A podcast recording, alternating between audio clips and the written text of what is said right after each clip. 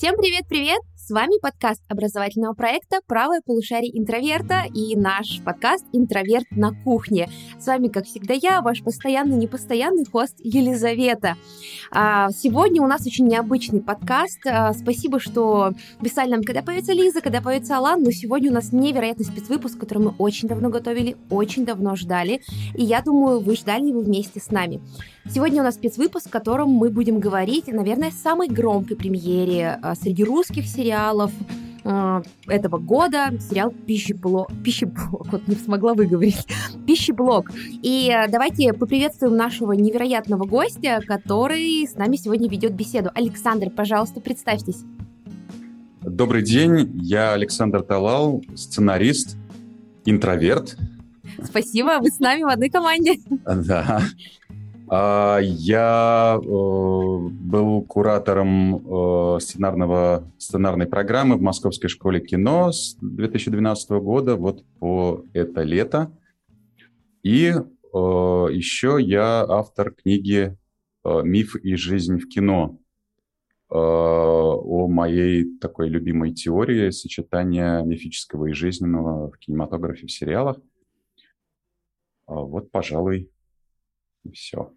Да, ну и, конечно же, а, один из сценаристов сериала «Пищеблок». Мне кажется, вот эта история про мифы и реальность, она очень хорошо к нашей сегодняшней теме разговора ложится. Давайте да. а, также поприветствую наших других гостей. Сегодня я опять а, уступаю немного места под софитами. А, во-первых, представляю нашего а, лектора по кино, вашу любимую Анну. Всем привет, давно не слышались. Надеюсь, сегодня интересно поговорим.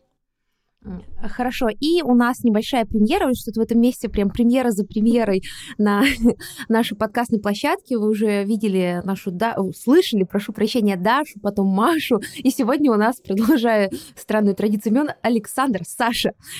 Поскольку у нас э, два участника с именем Александра, я предлагаю нашего лектора Александра Кечика, который ведет у нас курс по кинокритике, отвечает у нас там за философию кино и теорию кино, а также разные а, национальные кинематографы, фотографы. Ну что, если вам интересно, смотрите наш профессиональный курс кинокритик. Мы, кстати, сегодня три преподавателя этого курса собрались. Да, полный Да, я, бомба. А, Аня и Саша. Вот, Саша э, Кечик, представься, пожалуйста. Александр. Ну что ж, мне немного сложно представляться, у меня какой-то очень странный разрозненный набор компетенций, но в целом я учился на сценариста когда-то, у меня философское образование и большая любовь к кино, и, соответственно, зачастую с кино я стараюсь работать с точки зрения таких мифологических или философских концепций. Надеюсь, что смогу сегодня дополнить разговор. Отлично. А, давайте, раз мы все представились, э, перейдем к теме обсуждения. Собственно, я уже ее обозначила. Что я хочу сказать? А, наверное, не секрет, что я уже проговорила, что очень громкая премьера была с сериалом «Пищеблок этого лета». Мне кажется, было очень сложно вообще открыть какую-то соцсеть, вообще открыть э, браузер и не наткнуться так или иначе на рекламу или на обсуждение этого сериала. Мне кажется, очень громкий проект. Я сама его достаточно долго ждала, как только объявили, что этот сериал а, будет выпускаться. Я уже писала тексты к нам в Телеграм по этому поводу.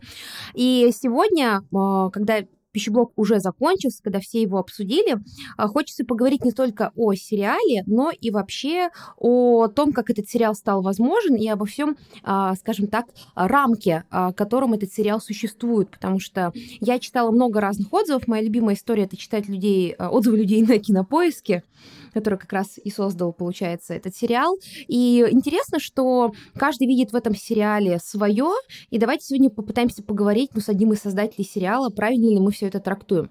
Как вы, в принципе, работали над экранизацией вот литературного первоисточника?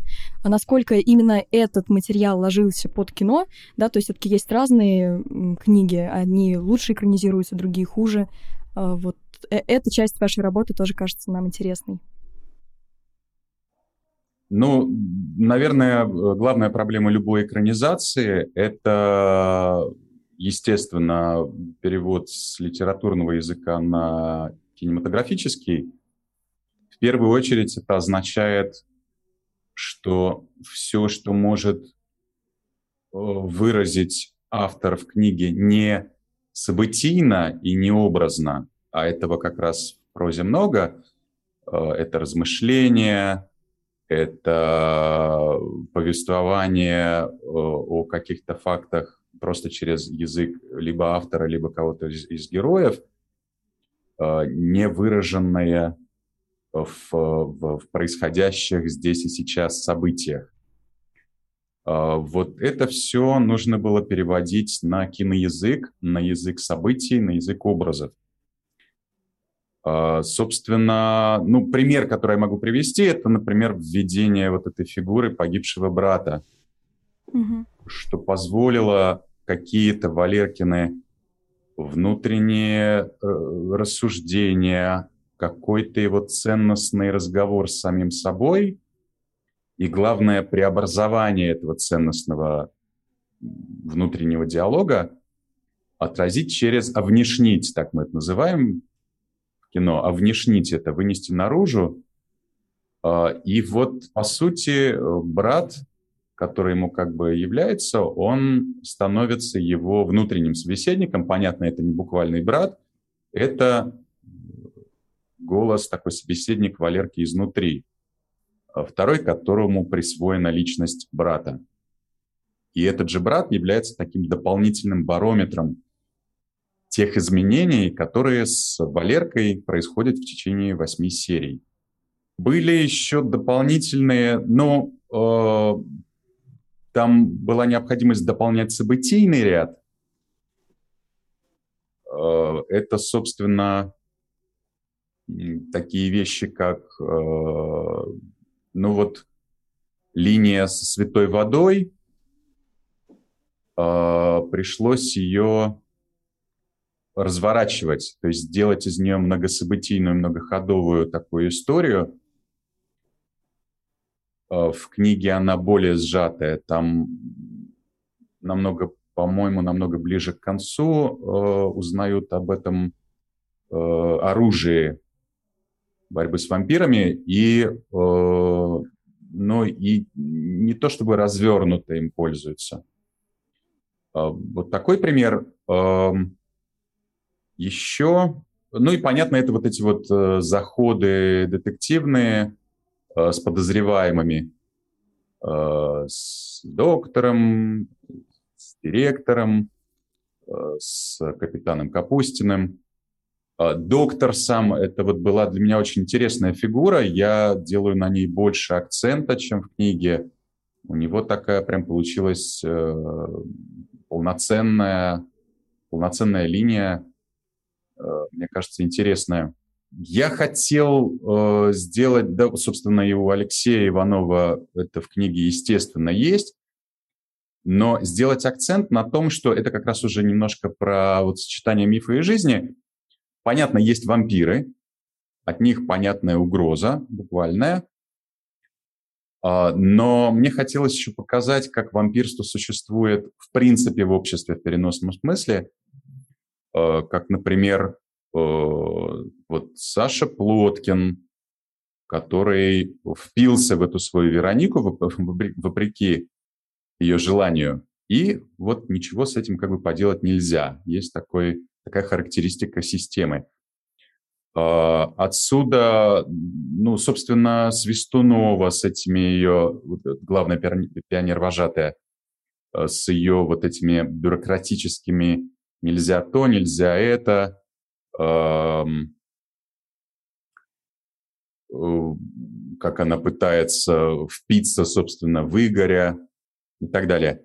Э, капитан Капустин э, с вот этим его сюжетом про кражу продуктов, где он говорит вот эту важный, важную фразу, ну все же тащат, посмотри, какая-то ненасытность в воздухе. Вот мне кажется, это тоже немножко про такое вампирство э, в системе на, на буквальном таком как бы реалистичном буквальном реалистичном смысле. Ну вот, если тут можно вклиниться, я хотел бы добавить, что да, действительно, вот в пищеблоке, в экранизации, мне кажется, особенно сильно чувствуется вот это вот одновременное существование двух вариантов вампиризма, и это очень интересно ложится на саму идею городских легенд, потому что считается, что классические легенды, они всегда помещают э, опасность во что-то неясное, мистическое, непонятное, а городские легенды эту опасность прячут в каких-то реальных людей, ну, например, в маньяках.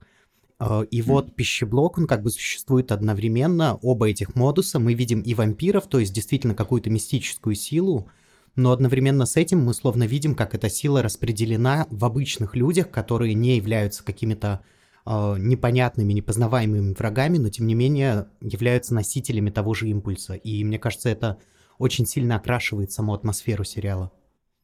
Здорово, здорово, спасибо. Да, мне кажется, это еще видно в, в том, как э, есть персонажи, которые что-то понимают, что что-то происходит. Э, вот директор вообще даже довольно хорошо понимает, что происходит, но выбирает молчать по своим бытовым, карьерным каким-то причинам, а, лишь бы не было шума. И в этом тоже какой-то такой, он в каком-то смысле тоже то ли пиявец, то ли тушка всей этой э, вампирской системы. А насколько вы, как автор именно киносценария, э, много или наоборот, э, как бы довольно-таки самодостаточно работали с автором э, самой книги, с э, Алексеем Ивановым? То есть, например, вот мы знаем, что там Джоан Роулинг в первых, когда только-только начали экранизировать Гарри Поттера, ну, много информации, что она прям внедрялась в процесс очень э, глубоко. А вот у вас это как проходило? Нет, на самом деле э, у нас почти не было взаимодействия с Алексеем. Э, он такой автор, который, ну, вроде бы он даже говорил об этом в интервью, старается не... Ну, если он уже доверяет, если он уже выбрал людей, которые э, будут заниматься экранизацией его произведения, он старается не вмешиваться и надеяться на лучшее, я думаю. А, поэтому, да, мы, мы почти не общались. Я думаю, его ожидания оправдались. У меня вот такой вопрос. А, насколько сложно была работа именно над этим сценарием по сравнению с другими а, работами? Потому что вообще, если вот я представляю на питчинге, нам говорят, сериал о вампирах-пионерах. Я просто, когда рассказывала, знаете, скоро выйдет классный сериал, там вампиры-пионеры, на меня, конечно, смотрели такими большими глазами, и всем представлялось, что это будет какой-то трэш. Вот сама по себе концепция интересная, но очень сложная. Как как донести ее до зрителя, как сделать ее понятной. Тем более, как мы поняли из вашего диалога, а, книга немножко в другой интонации была написана, и вот перевести для зрителя это было непросто. Насколько работа была сложной по сравнению с другой работой? И, может быть, вы что-то бы изменили сейчас, если бы могли? Um... Да, естественно, это было непросто, но, знаете, наступает момент, когда когда в голове складывается вот уже уточненная, что ли, концепция и тональность, и тогда дальше, э, если это уже такой достаточно обжитой получился мир, э, то он как-то немножко уже помогает, он начинает жить по своим правилам, даже, возможно, подсказывает, что может быть дальше, какие э, векторы развития могут быть. Э, вот с какой-то точки становится проще. Э, в любом случае, конечно, да, экранизация это всегда непросто. Вот, знаете, могу еще рассказать э, какие-то вещи, которые, которые, наверное, можно сказать, ну, нововведение относительно книги. Мне было очень важно, чтобы вампиры, ну, пиявцы, оставались еще и людьми чтобы они балансировали на этой грани. А, потому что еще одна была проблема. Без этого получалось, что особо... Э, ну, было очень сложно развивать событийность, потому что если вампир — это просто уже такой монстр, которому только важно пить кровь и все, а, то э, то дальше непонятно, что с ним делать, непонятно, как развивать отношения на 8 серий с, там, с героем или там между собой. А, и отчасти это у Алексея тоже есть, это заложено. Это, например, Лева Хлопов, который вроде обратился, но при этом он остается мальчишкой, а, и ему важно играть в футбол. Я ему даже вложил в уста вот эту фразу да ты что, Валерка, я Лева Хлопов, обычный советский пионер. А, Бекля, который тоже вроде обратился, но при этом ему по-прежнему важно какие-то по своей вампирской... Ну, то есть, понятно, у кого-то другого он продолжает пить кровь, но он взамен на вот это обещание он оставляет в покое Анастасийку. Там Вероника, которая э, тоже обратилась, но при этом в ней внутри теплится э, вот это вот где-то глубоко внутри любовь к Игорю, почему она э, не, так и не смогла его вот в критический момент э, выпить у него крови. То есть получается такое двустороннее движение. С одной стороны, мы видим людей, которые по различным причинам приближаются к какой-то монструозности, вот из-за страха, из-за жадности, из-за стремления контролировать. И напротив мы видим монстров, которые, тем не менее, остаются людьми. И то есть мы как будто бы выходим на какой-то средний уровень, где трудно разделить людей и монстров. Да, совершенно верно. У них немножко измененное, получается, сознание, как, например, у Левы, когда вот в этой сцене э, Валерка его спрашивает, почему ты мне помог? Э, ну, мы же друзья, говорит Лева. А, а Валерка говорит, у друзей кровь не пьют. А Лева с, с искренним удивлением спрашивает, а у кого же тогда? То есть у них немножко теперь измененное сознание. Ему по-прежнему ему интересен Валерка, он хочет быть его другом. Просто теперь дружба в его понимании, она чуть-чуть иначе выглядит. Вот вы сейчас как раз э, как пример привели небольшой диалог, да, э, из э, сериала, и mm-hmm. мне хотелось бы отдельно отметить, что вот что действительно меня очень порадовало в пищеблоке. А, сейчас достаточно много, да, снимают э, сериалов, э, которые, действия которых происходят не в современности. В, в частности, в России такого снимают тоже уже, ну, не так уж мало. И часто вроде бы и художник-постановщик постарался, и актеры играют, э, тоже стараются.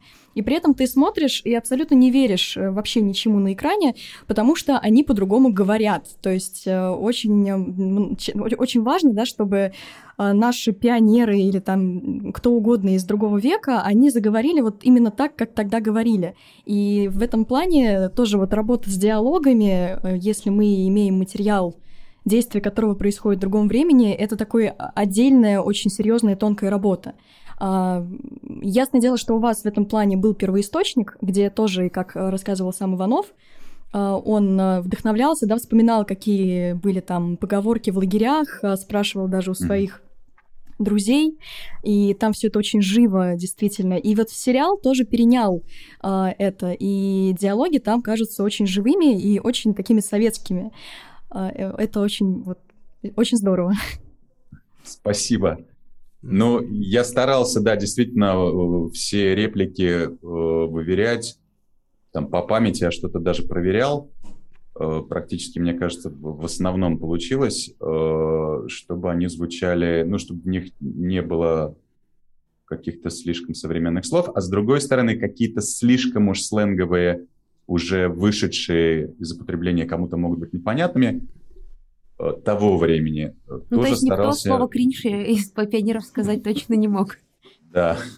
А у меня вот такой Но как пример, извините, вот были, на самом деле, намеренные допущения, а, когда Валерка устраивает в лагере пандемию, ну, карантин.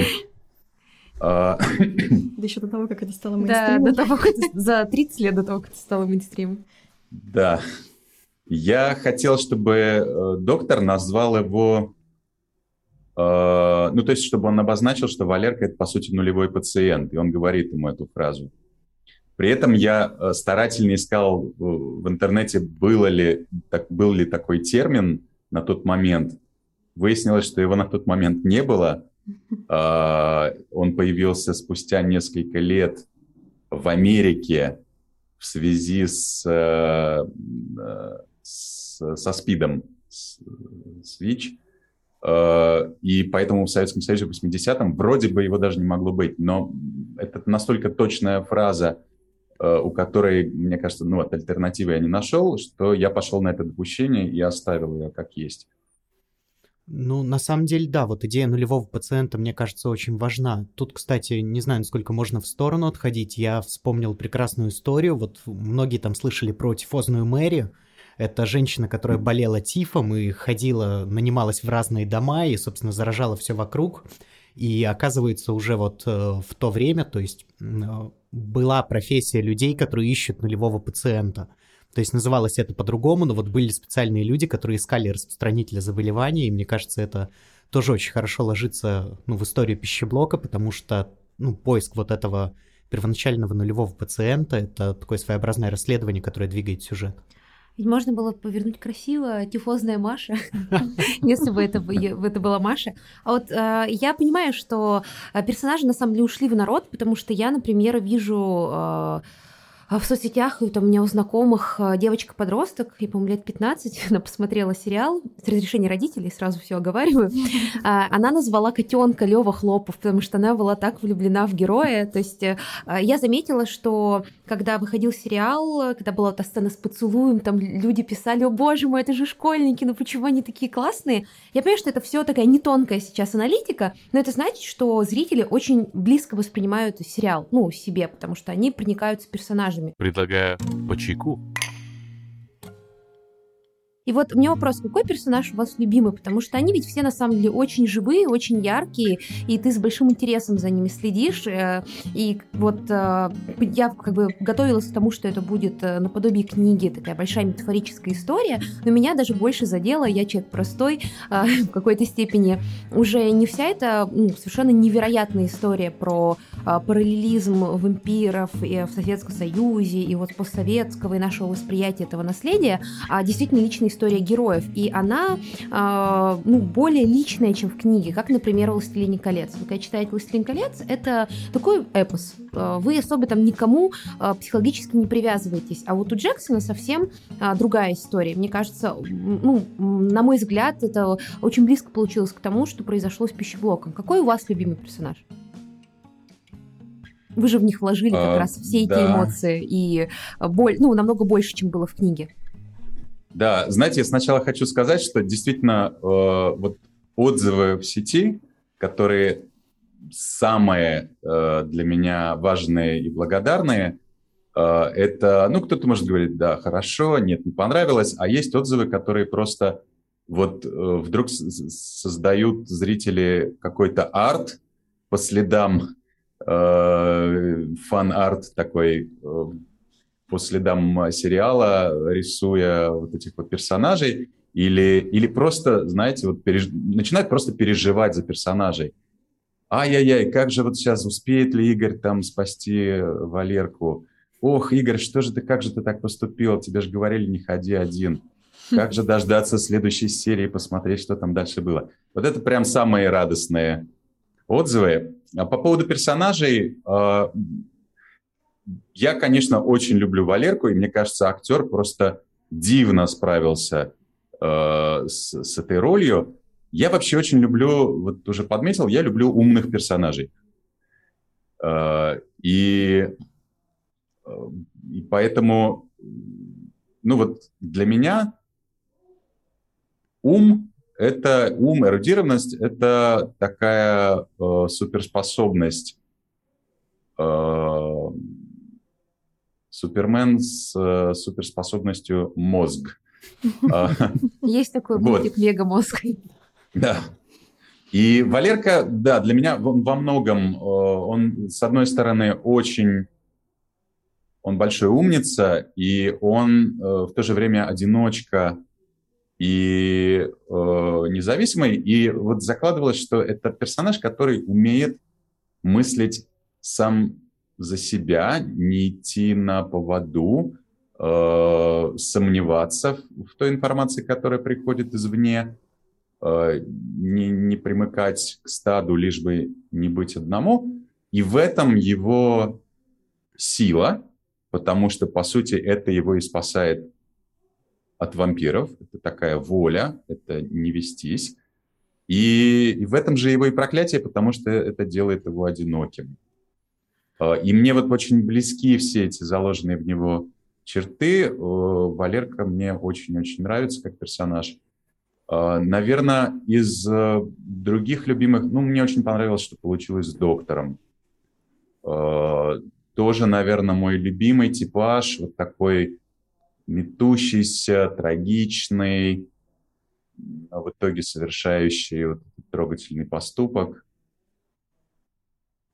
Наверное, вот их могу выделить в первую очередь. Ну вот, кстати, если говорить про Валерку и независимость, мне кажется, фигура брата, про которую мы уже говорили, она идеально вот подчеркивает эти черты, потому что, ну, по крайней мере, пока я смотрел, у меня вот создавалось впечатление такое очень живых, очень динамичных отношений между вот Валеркой и проекцией брата, потому что он постепенно, ну, меньше к нему прислушивается, учится спорить, учится как будто бы даже не доверять вот этому образу брата, производит эту переоценку, и мне кажется, это тоже такой очень хороший символ роста героя и одновременно с этим роста его независимости, потому что он как-то отказывается э, от слепого следования даже тем, кого он любит. Да, при этом э, вот этот условный брат, то есть то, те черты, которые он приписывал, э, которые менялись в течение э, сезона брату погибшему, вот эта фигура, отчасти это сам Валерка, отчасти то, как он видит своего брата, а, а, она его как раз и перетянула на темную сторону. А, и поняв это, Валерка отказался от этого бремени тащить с собой мертвое, что ли. Вот по поводу тому, чтобы критиковать э, установки какие-то, критиковать то, что тебе говорят, и думать самостоятельно, а, когда мы говорим с вами про сюжет, который происходит в Советском Союзе, еще и в период Олимпиады, то есть ну, максимальный такой, скажем, период а, активности работы машины пропаганды, ну, насколько Валера задумывался не просто как человек, который сопротивляется вампирам, естественно, но и насколько вот э, в нем было а, заложено противостояние всему советскому, потому что мы же с вами понимаем, и это тематизируется в сериале, mm-hmm. в том числе в первой серии же, например, когда мы видим эту бесконечно скучную э, линейку, правильно я сказала, с рассказами ветерана гражданской войны, э, которая для кого-то очень ярко воспринимается, но мы все с вами в школе учились и знаем, что большая часть людей стоит и ждет, когда это просто закончится. А вот насколько Валера задумывался как человек, который э, пытается пойти против системы не просто, чтобы идти ради системы, а потому что видит в ней изъяны. И насколько вот вампиры, они здесь выглядят как метафора э, всей этой системы. Ну, э, сначала про Валерку. Учитывая, что он приехал в лагерь уже одиночкой, а, и даже потом несколько раз показано, как он не вписывается ни, ни в один коллектив. А, сначала футбольный, а потом в, в кружок пения. Вот не вошел в сериал еще один эпизод, где он пытается в кружок рисовать, в кружке рисования как-то обрести э, своих. Я думаю, что это продолжение той же истории, которая с ним происходила еще и в школе. Э, он видит... Э, я не уверен, что он прям осознанно противостоит внутренне советскому строю, но он чувствует фальш в тех коллективах, э, в которые ему предлагается вписаться, и интуитивно, но он не может просто, это ему чуждо. Он ищет своих и никак не находит. Вот на этом уровне он точно, э, да, противостоит. А, а что касается вампиров, э, они очень, они в нескольких вещах, мне кажется, отражают э, суть этой системы. Э, во-первых, это буквальное вот это вот кровопийство, да, как метафора. А, во-вторых, это такая еще метафора пропаганды, когда ну, тебя обратили в пиявца, ты беспрекословно, ты перестаешь задумываться о том, что тебе говорят, беспре, беспрекословно выполняешь приказы, э, и тушки тоже выполняют, в свою очередь, приказы пиявцев. Вот такая вот иерархия подчинения бездумного, э, без попытки оспорить, э, поставить под сомнение, вообще это, этого нет. Э, преданность, готовность положить э, жизнь, даже если нужно. И э, вот еще один акцент, который э, в сериале в эту сторону хотелось э, сделать, надеюсь, получилось, э, это чуть-чуть, еще чуть-чуть отделить пиявцев от тушек, э, вот этим вот элементом, э, когда Пиявцы – это людей, у которых наступил какой-то момент боли и отчаяния, и которым что-то очень нужно, чего-то очень хочется, очень-очень сильно. А, и к ним приходит серб, заключает такую сделку с дьяволом. А, это Лева Хлопов, которого разочаровали сверстники с футболом, не принимает его в качестве капитана. А, это Бекля, которого несправедливо наказали. Э, это Вероника, которая попала в ситуацию вот этого треугольника Вероника Игорь Плоткин э, и хочет из нее вырваться. Э, и к ним приходит серп и как бы предлагает такую сделку с дьяволом. А хочешь, чтобы все было хорошо? А хочешь, все будет как, ты, как тебе нравится? Хочешь, тебе не будет больно, страшно и обидно?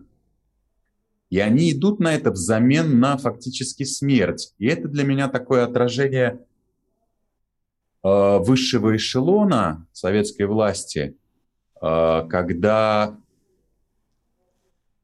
ты шел наверх ради понятных благ, там, ну, власть, э, какие-то еще бонусы, э, но при этом система очень быстро перемалывала Э, вот этих как раз приближенных к условному стратилату. Это, ну, это все вот эти вот чистки, это все эти э, Берии, Ежовы э, и там верхний эшелон армии, да, вот все, кто приближаются, потом за это получают, их перемалывает. Э, вот. Да, и на самом деле действительно очень важно, да, что эти пиявцы, они становятся счастливыми, то есть вот их, их все устраивает в том качестве, в которое они в итоге пришли. И э, Лиза тут говорила про страшно скучную линейку, и, э, в общем-то, с одной стороны, страшно скучная, а с другой стороны, конечно же, я думаю, что мы все в какой-то степени испытываем ностальгию при виде подобной линейки.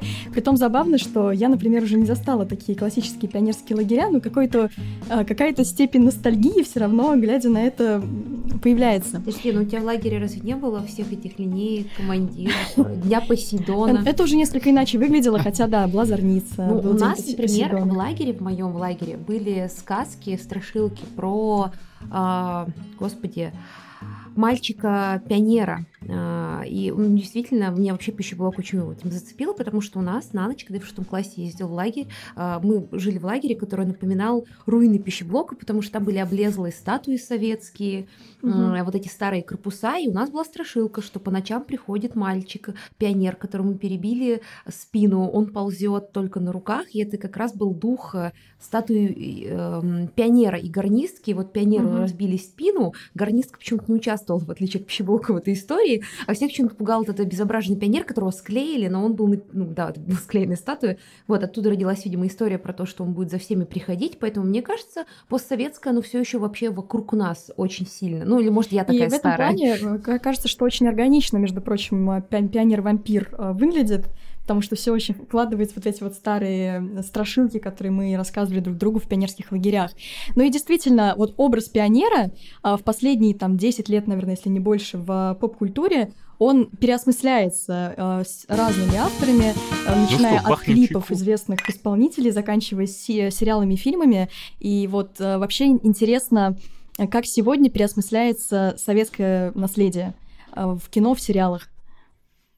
Ну, кстати, я бы еще добавил, что мне кажется, пищеблок вышел в очень удачный момент. Я имею в виду э, такое, знаете, странное ощущение, еще сколько-то лет, и как будто бы было поздно. Я недавно читал книгу «Павел Джан и прочие речные твари», вот там главный герой вспоминает свое детство, а дело в этой книге происходит в некотором дистопичном будущем. Он там вспоминает детство в маленьком городке, и там есть такая фраза очень интересная, на мой взгляд – что-то вроде. И этот городок остался в прошлом вместе с Наруто, советским Карлсоном и Томом и Джерри. То есть, э, когда мы говорим про какое-то гипотетическое всё будущее... Все святое в прошлом оставили. Да, то есть вот э, происходит какое-то смешение, и, понятное дело, какая-то специфика советского наследия у каждого следующего поколения, она уменьшается.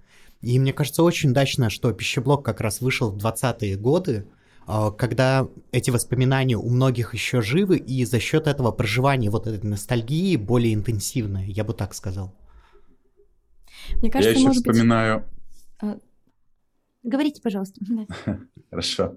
Я еще вспоминаю «Стиляг», там, правда, не пионеры, а комсомольцы, а, и, в частности, вот эту сцену, музыкальный, а, музыкальный эпизод а, про связанные одной цепью. Ой, это было mm-hmm. офигенно. Мне кажется, один из лучших моментов в этом фильме, очень самый да. сильный такой mm-hmm. по влиянию на зрителя. Mm-hmm. Это такой немножко получился Pink Floyd «Стена», только про, про советский ну, в Советском Союзе хорошо понимали э, проблематику Pink Floyd э, в этой песне. Я думаю, может быть, даже чуть лучше, чем сами Pink Floyd. А вообще, давайте поговорим немножко о постсоветском в культуре современной. Саша уже упомянул, что вроде бы Вырастает поколение, которое к постсоветскому уже меньше имеет отношения. Они уже росли не среди развалин Советского Союза, как я думаю, все мы, наше поколение еще все это хорошо помнит. Мы в детстве играли с советскими игрушками, уже не живя в Советском Союзе многие. Mm-hmm. Вот, и вот как, на что еще опирался пищеблок, на какие еще, э, кроме книги, может быть, другие книги, другие сериалы, вообще на такое, э, какая, что улавливалось как атмосфера постсоветского, чтобы в такой оптике показать 80-е э, годы? Знаете, вопрос сложный. Я не могу сказать, что прям на что-то конкретное я ориентировался. Э, я держал вот на, на, на подкорке мерцали 100 дней после детства. А если говорить о жанровых вещах, то, наверное, скорее в виде какого-то общего багажа.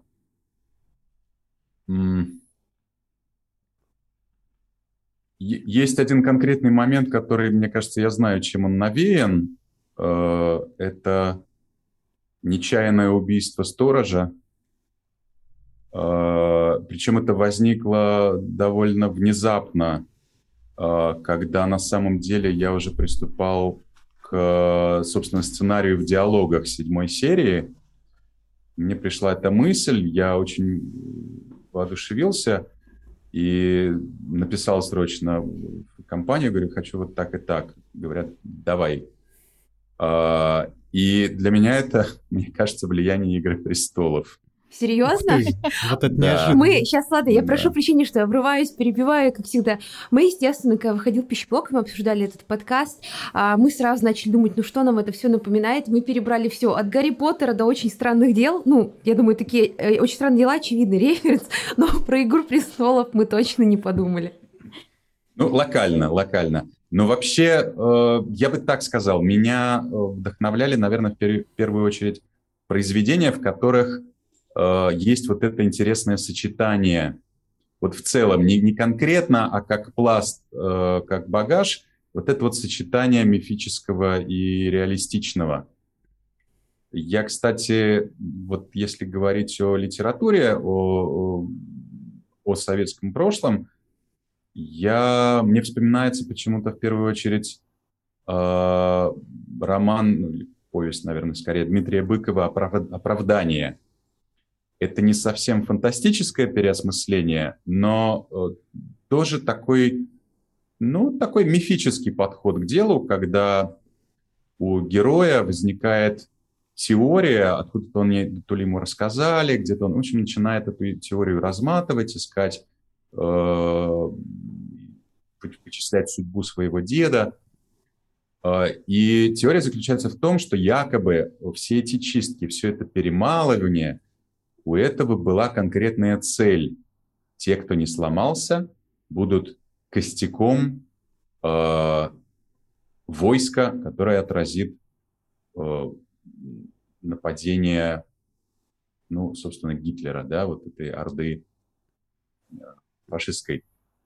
Э, и в этом якобы был такой какой-то смысл. Это на самом деле, конечно, попытка, э, отчаянная попытка не Дмитрия Быкова, а вот героя и, и таких, как он, э, как-то, хоть как-то э, привнести смысл в то, что на самом деле бессмысленно. ужасно и бессмысленно. Бессмысленно от этого ужасно. Вот у Быкова такое сочетание. Но есть еще много примеров и в литературе, и, и в, в кино, сочетание явные, неявные. Вот это все меня очень помогало и вдохновляло.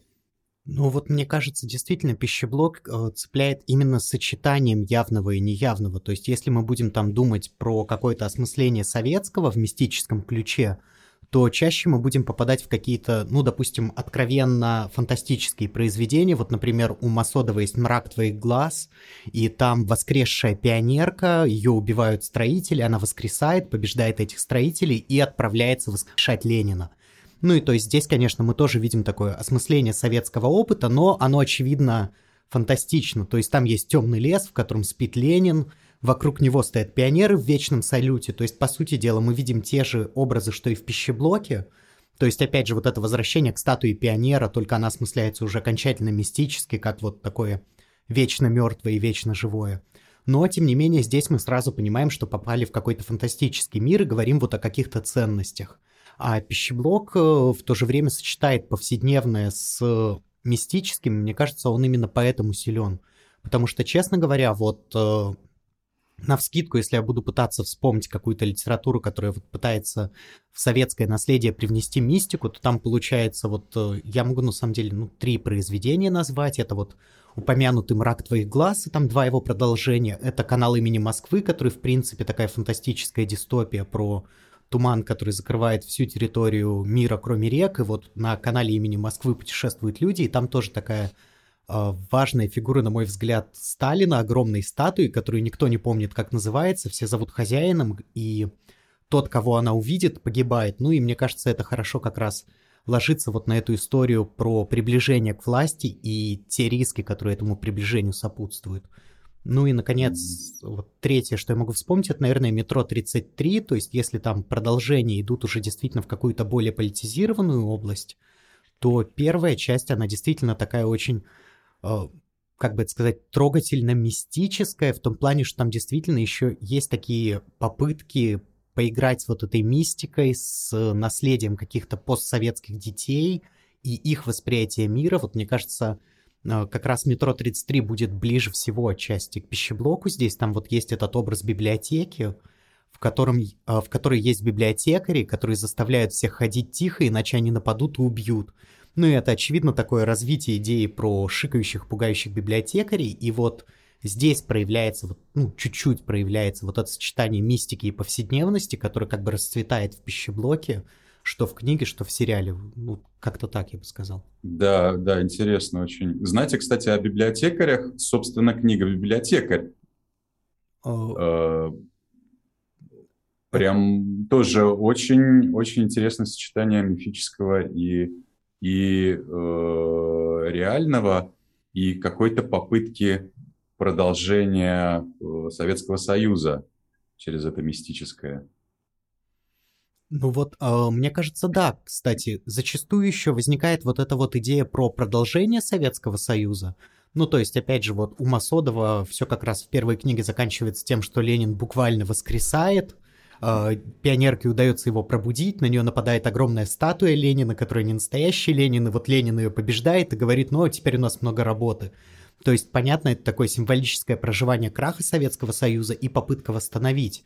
А вот пищеблок, мне кажется, это, конечно же, ни в коем случае не история про восстановление Советского Союза. То есть здесь мы как будто как раз наоборот говорим о том, что вот действительно, как Валерка, иногда необходимо отбросить прошлое, то есть мы можем к нему по-разному относиться. Кто-то может его ненавидеть, кто-то может по нему скучать и любить, но в какой-то момент приходится принять тот факт, что назад вернуться невозможно. Ну вот и мне кажется, как раз брат опять здесь возникает как такая очередная метафора Советского Союза. В этих метафорах мы ходим туда-сюда, и это очень классно, потому что э, мне кажется, это как раз признак такого качественного сериала, качественного текста, когда мы э, в одну и ту же точку приходим абсолютно разными путями. То есть мы анализируем вампиров, отношения между героями, и, так, и каждый раз мы оказываемся вот в одном этом пространстве общем. То есть пространстве вот такой тоски слэш нелюбви к советскому. На самом деле, действительно, вот я не знаю, вкладывали ли вы это, но я пока смотрел, чувствовал такую большую амбивалентность э, вот в отношениях с Советским Союзом. Это одновременно какой-то негатив, но и очень такое светлое, ностальгическое чувство во многом. Да, интересно, что сериал, который во многом про невозвращение, да, ни в коем случае Советского Союза, он э, все равно вот в нем есть эта светлая ностальгия по тому же времени. Э, и это как бы сочетается удивительным образом. Да, мне кажется, это важно. Знаете, когда я говорю о том, что э, Валеркина независимость и способность думать – это его суперсила, и он в таком обществе является супергероем с суперспособностью. Конечно, я специально немножко утрирую. Э, я, я предполагаю, что вот в этом условном Советском Союзе он такой один на, не знаю, на, может, 10 тысяч человек, да, уникальный. Понятно, что в действительности пропорция, наверное, немножко другая. А, поэтому такое идет ну, нарочитое, возможно, усугубление, а, чтобы выразить э, вот это вот э, высказывание. Да? Э, поэтому, естественно, мы ностальгируем. Ну, понятно, мы еще, наш мозг, наверное, приспособлен либо циклиться на негативном, и э, в зависимости от того, что с нами произошло, циклиться на негативном и отрицать э, хорошее, что, может быть, там же было заложено. Либо наоборот, как по прошествии лет уже э, ностальгировать по каким-то вещам, э, закрывая глаза на э, негативные моменты. Вот, мне кажется, отчасти ностальгия, которая есть э, она отчасти и с этим связана, но тем не менее понятно, что у всех у нас в детстве, в детстве, особенно в детстве, в котором мы особенно о политике не задумывались, э, а там просто, не знаю, дружили, э, ездили во всякие советские курорты отдыхать. Это все солнечное такое, классное, мама, папа, друзья, э, детские радости, Пищеблок делался специально для стриминга. И ясное дело, что это ну, другое, да, если сравнивать с тем, какой контент попадает на телевидение или в кинотеатры. И вот э, насколько вообще это чувствуется в именно процессе работы, что вы делаете сериал для стриминга, а не для, например, там, широкого проката, да, либо для телевидения, если мы говорим именно, именно о сериалах? Потому что... Очень э, чувствуется. Ну, то, что это, э, в принципе, сериал э, «Пищеблок», он достаточно откровенный. Там есть сцены, которые, возможно, бы, ну, были бы, может быть, не попали бы, например, на телевидение, если бы он показывался. Да, но это только малая толика. Главное, что э, в процессе было очевидно, что можно не включать себе вот этого внутреннего редактора слишком сильно, Э, ну, он, конечно, автоматически, в этом его, в этом его засада, э, он включается сам, но при этом можно было его как-то проигнорировать и, э, и не задумываться, не, не, не пытаться вот тут между дождинок, когда пишешь для эфирных каналов, ну, прям внутренняя какая-то воля. Ну, воля в смысле Э, свобода. Во всех отношениях это же не только касается каких-то, ну там, э, для детей до 16 лет не рекомендуется, а выражение каких-то ценностных вещей. Эм... Да, в первую очередь как раз об этом, то есть э, да, обнаженка да, обнаженкой. Да. Вот. Да. Тут, тут скорее смысл интересный, да. И здорово, что, в принципе, есть возможность, да, писать э, без этого внутреннего редактора, во всяком случае, его приглушить немножечко так на второй план, на задний. Да, да, и это очень э, воодушевляет. Угу. Ну, многое воодушевляет в творчестве, э, но это тоже такой очень приятный бонус, когда э, тебе становится энергия какая-то появляется. А как еще, а что еще, а дальше что? Это очень помогает. Ну вот, кстати, я еще хотел узнать, если я правильно помню, пищеблок же все-таки выходил вот в этом более-менее стандартном режиме серия в неделю, правильно? Да. Вот. И я хотел бы узнать, а вы хотите, ну, на ваш взгляд, есть разница вот работать над сериалом, серии которого выходит раз в неделю, или работать над сериалом, который выходит сразу сезоном? И если разница есть, хотели бы вы это попробовать или нет? Нет, вы знаете, я э, в процессе написания я не знал и не мог предположить, как именно он А-а-а. может выходить. А-а-а. Я думаю, что это решения, которые были приняты намного позже, э, поэтому мне не нужно было писать именно вот под этот, э, под этот формат. А, ну, а какие-то крючки в конце серии, это, в общем-то, классика даже для mm-hmm. сериалов, которые выходят всем сезоном. А, кстати, тут, пользуясь случаем, расскажу такую немного историю. Мне кажется, она тоже в тему. Дело в том, что я познакомился с пищеблоком, с книгой, пока лежал в больнице. Вот, и это был уникальный опыт, когда ты читаешь, и тут идешь на обед, и там такие огромные кастрюли с надписью «Пищеблок номер такой-то». Вот, а ты в это время вспоминаешь, как э, пиявцы и тушки вот э, что-то делают в пионерлагере и начинаешь задумываться. Это как раз про советское наследие, которое живо до сих пор. Вот действительно, я думаю, там лет через 15 уже в больнице на такое веселье не наткнешься.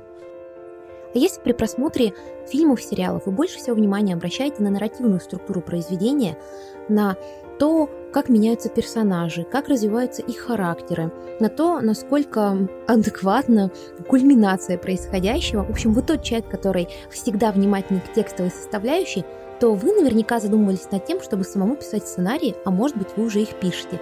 И для того, чтобы стать настоящим профессионалом, мы советуем вам наш профессиональный курс «Сценарист».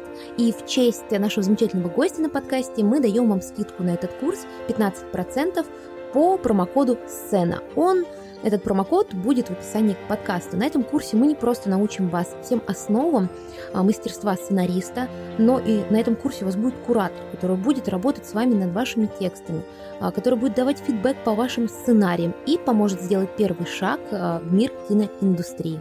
Насчет, кстати, советского наследия, мне кажется, что мы говорили про то, что сериал очень вовремя вышел, но, э, возможно, никуда советское наследие не денется, то есть оно будет несколько трансформироваться, да, и это будет уже такой призрак Советского Союза, которого никогда не было, э, и в кино, и в фильмах, э, и, и тем не менее вот эти образы, да, тот же самый пионер, он настолько просто сам по себе кинематографичный и яркий, что вряд ли от него вот так вот возьмут киношники и разом откажутся, на мой взгляд. Будет такой хруст французской булки, как с дореволюционной России, это так обычно называют э, всю эту эстетику царской России в духе «Бедной Насти», клипа «Господа...» э, Нет, не «Господа офицеры», а «Россияне». Пом... Ладно, вы помните, был такой клип, где все зажигалки держали, что-то про офицеров. Я помню, в моем детстве по телеку крутили. Это «Бедная Настя», вот этот клип. Это, конечно же, Михалков, который уже, ну, Никита Сергеевич который очень много для создания этого образа вложил, это Фандериада Акунина. То есть, знаете, такая романтизация с закрыванием глаз на разные негативные стороны. И мне кажется, вот подобный фруст уже советской булки, он тоже существует, потому что э, у нас есть определенная идеализация Советского Союза, так как э, ну, понятное дело, что в современной России жизнь не идеальная, и э, хочется попасть туда, где нас никогда не было, и кажется, что там проблем этих не было.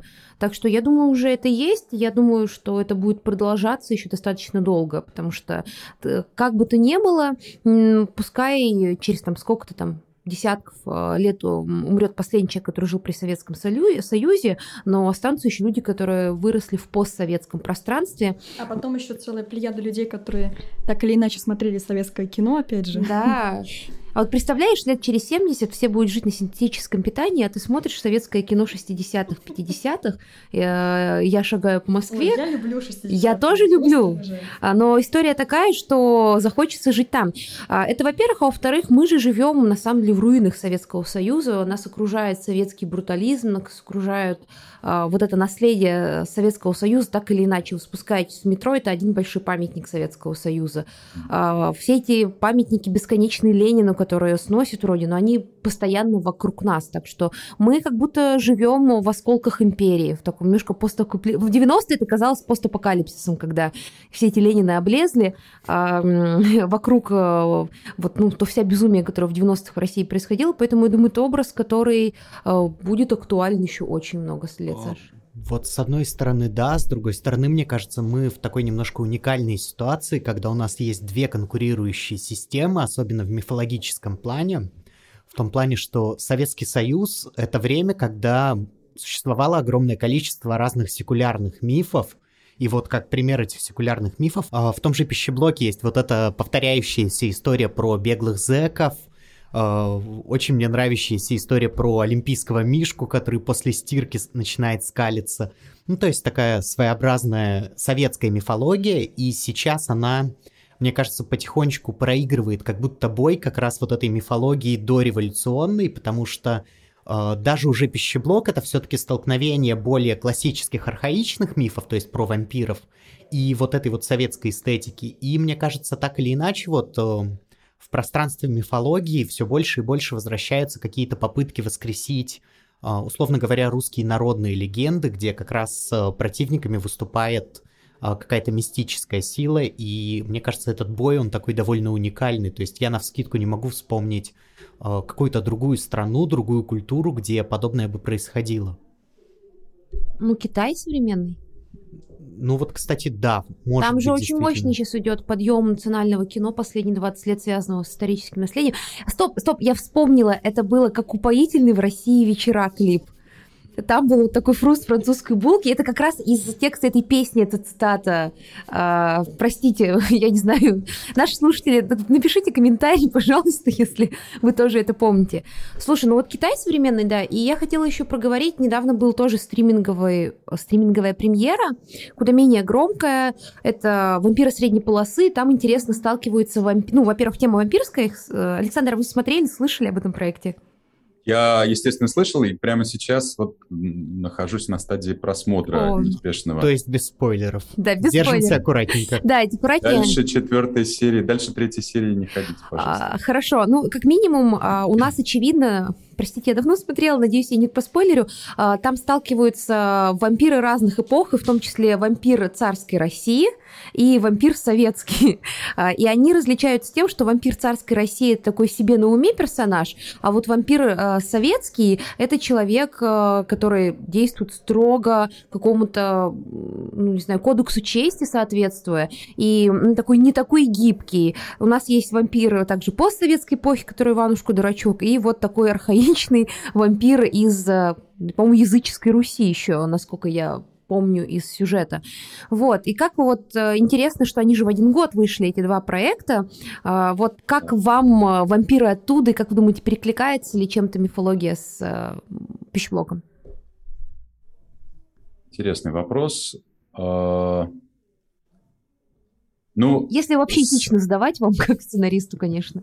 Ну, я как смогу отвечу. Мне кажется, здесь, э, во-первых, конечно, кардинальное отличие. Ну, тональность тоже другая. Здесь э, сам, самое главное э, то, что э, вампиры средней полосы, они, они относятся к иному э, под, что ли, направлению вампирского жанра, э, когда мы э, не не подчеркиваем ужас вампиризма, а наоборот разглядываем в них человека. Э, Все-таки в пищеблоке, несмотря на все э, мои э, стремления их очеловечить, их можно очеловечить до определенной степени, потому что все-таки это ну, критика системы, вампиризм в целом, отдельные конкретные люди слэш-пиявцы да, в них что-то человеческое, естественно, есть, но как система это все ужасно. Э, подло, ужасно, несправедливо, жестоко и так далее. А, а вот вампиры средней полосы, они, конечно, рассматривают, наоборот, человечность именно вампиров. Там даже такая, ну, прекрасная мысль проходит э, красной нитью, такой достаточно жирной красной нитью, что вот вампиры-то и есть настоящие человеки, а вот люди вокруг, они, в общем, так себе. А, и у этого направления тоже есть багаж исторический. Это, ну, хоть даже интервью с вампиром, Я думаю, во многом они опирались на что мы делаем в тенях в Айтите. Ну, по крайней мере, у меня возникло такое ощущение при просмотре. Mm-hmm. Там же тоже такие очень человечные вампиры с своими бытовыми проблемами, где кровь достать. И, ну, вот, да, да, там да. момент, где они обсуждают про ГМО в крови, ну, по-моему, очень хорошо параллелится с тем, как у Вайтити они обсуждают, как прикрыть диван газетками, чтобы не заляпать его кровью. Да, это, конечно, совсем разные проекты. А вот э, как вы думаете, а вот вампиры из пищеблока, они к каким вампирам восходят? Ну, то есть, там, возьмем э, киношных вампиров. У нас Носферату, Дракула, интервью с вампиром. Вот, может, я кого-то... Байки из склепа. Кого я еще забыла из э, вампиров таких каноничных? Потому что э, вампиры, э, они же изначально, ну, в 20 веке у нас становятся символом сексуальности, сексуального желания, влечения во многом. Э, так преломляется их оптика. Ну, ты с сексуальным желанием по отношению к пионерам поосторожнее. А, там сексуальное желание, сколько я заметила в пищеблоке, было только к совершеннолетним персонажам. Я надеюсь, ни одной мне так кажется, я так вижу. Эм, вот, и мне кажется, вот, вот эта очень сильная э, чувственная часть э, в пищеблоке, связанная с вампиршем, она как раз-таки восходит прям, ну, к Дракулу Брэма Стокера и ко всей вот этой истории. Да, Дракуле, наверное, скорее в исполнении, э, ой, боюсь соврать, Коппола или Скорсезе? Э, Коппола. Коппола. Тоже Коппола. вечно путаю. Да, Коппола, это же Дракула Брама Стокер у него называется, его вот это... А, вы ее имели в виду? Да, я ее имела в виду, потому что она настолько барочная, настолько безумная, мне кажется, одна из самых лучших экранизаций, которую, конечно же, очень сильно заругали, когда она вышла, но при этом, я думаю, она у всех у нас на подкорке осталась, кто смотрел ее когда-либо. Мне кажется, прекрасная. Вот на самом деле у меня ассоциации возникали даже не сколько с вампирами, сколько на самом деле с инопланетянами, потому что есть вот этот вот фильм, который снова и снова воссоздается, «Вторжение похитителей тел», и мне кажется, он отчасти напоминает, то есть это первоначально был роман «Кукловоды» Хайнлайна про инопланетян, которые прилетают с Титана, и они крепятся людям на затылок, переписывают их сознание и делают их более готовыми к коллективизму, более целеустремленными, убирают лишние эмоции. То есть очевидно, что для Хайнлайна этими инопланетянами, конечно же, были коммунисты, поскольку роман написан так в разгар холодной войны. И его потом переснимали с завидной такой регулярностью. Там, по-моему, есть экранизация 50-го, 70-го и 2012 года, что, кстати, очень любопытное зрелище, просто посмотреть, как в разные эпохи этот образ менялся. Но, тем не менее, вот эта вот сама идея, мне кажется, какого-то чуждого разума безэмоционального, вот э, она немного мне напомнила пищеблок. Ну, вернее, поскольку сначала я посмотрел э, как раз «Вторжение похитителей тел», то пищеблок мне их напомнил. Мне кажется, да, вы знаете, это, это довольно точно. Какое-то такое проникновение изнутри. Здесь, да, здесь тоже есть. Не, не гласное, э, никто не поверит, но, да, как немножко даже заражение такое, что ли.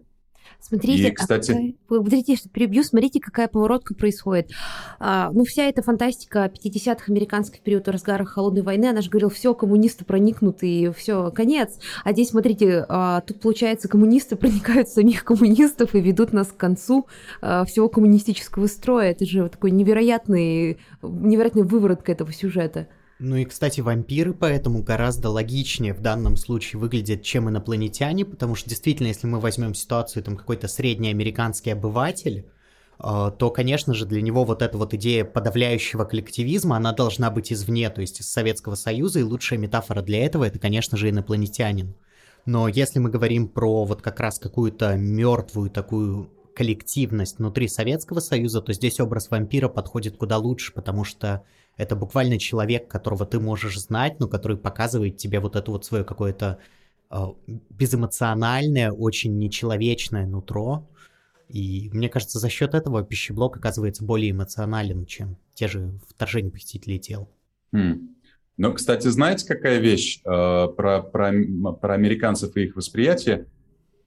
Э, вторая, по-моему, экранизация э, «Вторжение похитителей тел» которая 70 какого-то года, она же чем заканчивается? Они прилетают, если ничего не путаю, они прилетают, героиня и кто-то там еще прилетают на вертолете, и прилетают они на военную базу, как в, нек, в некую ну, цитадель что ли, безопасности. Но когда их встречают военные какие-то там офицеры, она вдруг видит в их глазах какую-то тоже такую стеклянную бездушность, и там такой крючок в конце, что, возможно, они тоже уже поражены. И тут как раз критика, да, это пришло извне, но при этом это так похоже на, э, например... На то, что есть у нас. На то, что... Нет, на то, что есть... Э, да, на то, что есть у них и у нас. Угу. Собственно, вот это вот... Ну, армия, да, армия как что-то такое тоже, где, ну, в общем-то, в каком-то смысле вышибают и волю, и человечность, ну, потому что это, видимо, нужно для воина, который, который нужно превратить в, в машину. Ну, и это их тоже, оказывается, такой некий страх э, нек, некой категории своих. Ну, мне кажется, главный страх это в той части «Хит летел» была эта ужасная собака. О, боже. Да, ведь мне кажется, там было просто совершенно... Я опять руваюсь своими э, странными воспоминаниями из детства. Э, привет нашим слушателям. Там была совершенно чудовищная собака с лицом. Это, мне кажется, один из самых страшных моментов кино, которое я видела. Слава богу, не у меня одного этого воспоминания, да. Александр. На самом деле, когда вы сказали вот что 70-го года экранизация, я сидел изо всех сил пытался вспомнить, но вот эта вот собака, она выдавила абсолютно все все мои воспоминания о фильме, там просто для слушателей, которые, возможно, не видели, там не смотрите. в какой-то момент появляется зараженный инопланетянином собака, и ей сделали из какую-то вот пластического грима около человеческую морду, и это выглядит настолько диком- дискомфортно и одновременно с этим нелепо, ну, что... Ну, такой лавкрафтианский монстр на самом деле случайно у них вышел. На самом деле про армию так... Э Америка страна, которая строилась на принципе частной собственности и собственных границ, они же постоянно находятся в вечной паранойи, связанной с государством. Мне кажется, Америка, э, американское кино — это кино, которое больше всего в мире параноидально не доверяет правительству. А поскольку армия — это правительственная история, ну, абсолютно точно неудивительно, что в конце а, зараженными оказываются военные. Тем более уж в 70-х, когда все уже поняли, что а, эпоха невинности, когда мы верили государству, 50-е закончилась, и вот ничем хорошим это не будет оборачиваться. Потому что мне кажется, что каждый второй американский фильм про заражение чего-то это опять военные виноваты. Даже помните... Да, или, или правительство. Да, да, военное, но правительство, потому что военное это правительство. Помните последний фильм Зака Снайдера, вот этот совершенно невероятный про зомби в Лас-Вегасе? Я не mm-hmm. знаю, смотрели ли вы, я пожалела, Смотрел. что посмотрела, потратила время на него. Но там же тоже оказывается, что это все виновато правительство. Причем, посмотрите, правительство разрушило самый большой частный бизнес и горный в Америке. То есть вот это сопротивление частного и общего для них какое-то совершенно невероятно жестокое. Мы как-то помягче к этому относимся, то ли мы не такие параноики, то ли мы дело привычное у нас э, к этому. Потому что я всегда удивляюсь, насколько большой страх в американском массовом кино э, по этому поводу проявляется, даже тогда, когда военные или представители государства оказываются хорошими парнями. Вот вспомните День независимости, мне кажется, важный идеологический слом для американского кино. Там же у нас тоже все равно есть плохие ну, плохие ребята из правительства, плохие ребята из армии, есть хороший главный герой, который вообще хотел все это бросить. То есть он вот почти одной ногой уже был, э, как я понимаю, уйдя со службы, насколько я помню. Там есть сцены, где он тащит по пустыне этого инопланетянина, выговаривают ему, что у него то ли отгул, то ли отпуск из-за него сорвался. И мы понимаем, что вот этот э, парень, он же как наш Валерка, он понимает все минусы системы, и он критически к ней относится. Если бы не такие парни, как он, то вот все схлопнулась бы Америка. И мне кажется, в этом плане это такой совершенно косметичный персонаж, который э, за все хорошее против всего плохого, но при этом не слепо этому верит и mm-hmm. думает сам. Да, да, это, это много где. Вот сейчас вспоминаю Армагеддон, э, этого президента, который абсолютно абсурдные принимает решения и так далее. Предлагаю по чайку. А, хорошо, вот мы очень долго говорили про советское, давайте вернемся в современность нашу. А, вы уже говорили о том, что увидели фанарты по пищеблоку, я их тоже видела. Мне вот интересно, а увидели фанфики по пищеблоку, потому что они существуют? Несколько Лиза написала сама. Я не, пису, я не пишу фанфики Саши, это старая наша шутка внутри проекта, потому что за всю эту фандомную культуру у нас в проекте я отвечаю, э, все остальные вот люди, которые повыше находятся. А увидели, как вообще относитесь к идее того, что кто-то будет писать какие-то продолжения, пищеблок, какие-то э, ответвления от этой истории? Ну, это нормально. Нет, я, я не видел, я видел только короткие какие-то, где какой-то кусок диалога придуман между кем-то и кем-то. Э, если есть какие-то длинные, я не видел их. Но мне кажется, это нормально. Почему нет? Это же это же здорово, это какое-то такое еще ответвление, ответвление э, простите, ответвление этого мира, которое продолжает жить самостоятельно. Мне кажется, это здорово, это показатель того, что зацепило, увлекло. Но это как будто лучший комплимент, который можно сделать. Если ты что-то такое пишешь, ты как бы признаешь то, что это вселенная, эта история настолько тебя зацепила, что ты хочешь ее продолжить и готов тратить на это силы. Да, да, да, мне кажется, да. Это здорово.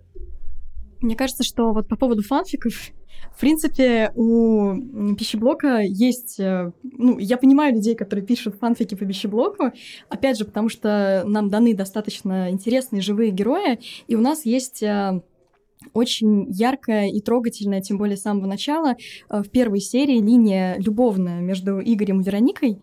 Вот, мы очень много говорили о Валерке, да, и, в принципе, вот еще один герой, который там тоже имеет огромное значение, в принципе, оба, и он, и она, вот э, меня просто, например, по-настоящему очаровала сцена, и я смотрела с друзьями, у меня подруга буквально влюбилась в Игоря, ей э, он напомнил ее молодого мужа, и вот эта вот сцена, когда они около озера, да, и под звездами, и вообще вот их отношения, их пара, она показалась очень трогательной. И люди, которые об этом пишут, продолжают историю пищеблока, а, тоже, в принципе, я их понимаю. А, а что вот вообще... Вот если вы найдете фанфик про них, то это Аня написала. Да. Что вот... Э, это правда сейчас или шутка? Нет, это шутка вроде. Или мы не узнаем. Аня, скажи, ты пишешь фанфики? Ну, слушайте, Аня скрывает от нас как минимум, но мы проверим. Я, я пройду расследование, пришлите мне фанфики. Я читала Анины тексты, я угадаю ее стиль письма. Вот, а что вы вот про этих героев тоже можете как автор сказать? Вот это их трогательная, ну, сначала трогательная, потом весьма драматичная линия и треугольник.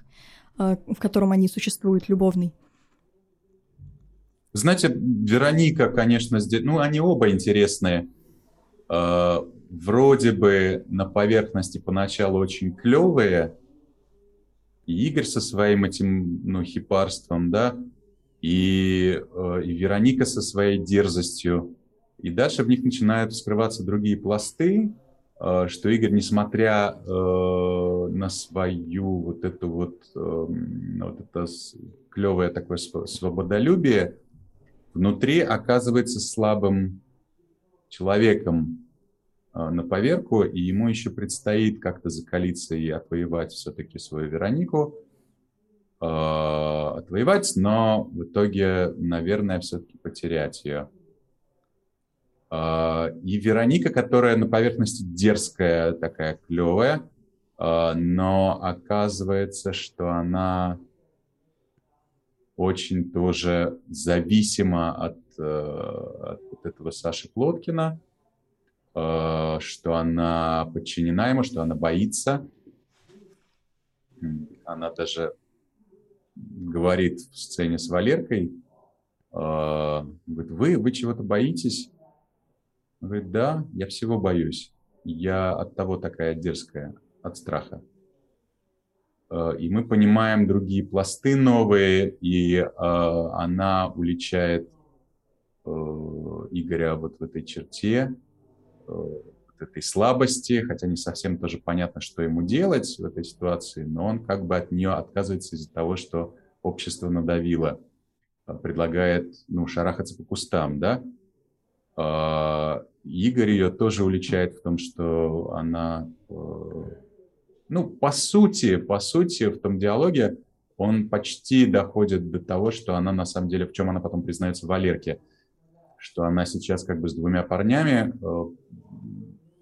э, одного она не любит, а со вторым она потому что не любит первого. То есть в этом тоже есть такая, она увлекла Игоря, потому что, ну, как-то попытаться выразить все-таки свою независимость от Лоткина, э, тоже есть в этом некий изъян. И вот к концу они все-таки приходят к какому-то пониманию, э, в нем характер э, появляется он готов пожертвовать собой, ну, рискнуть, по крайней мере, собой, для того, чтобы спасти ее и других.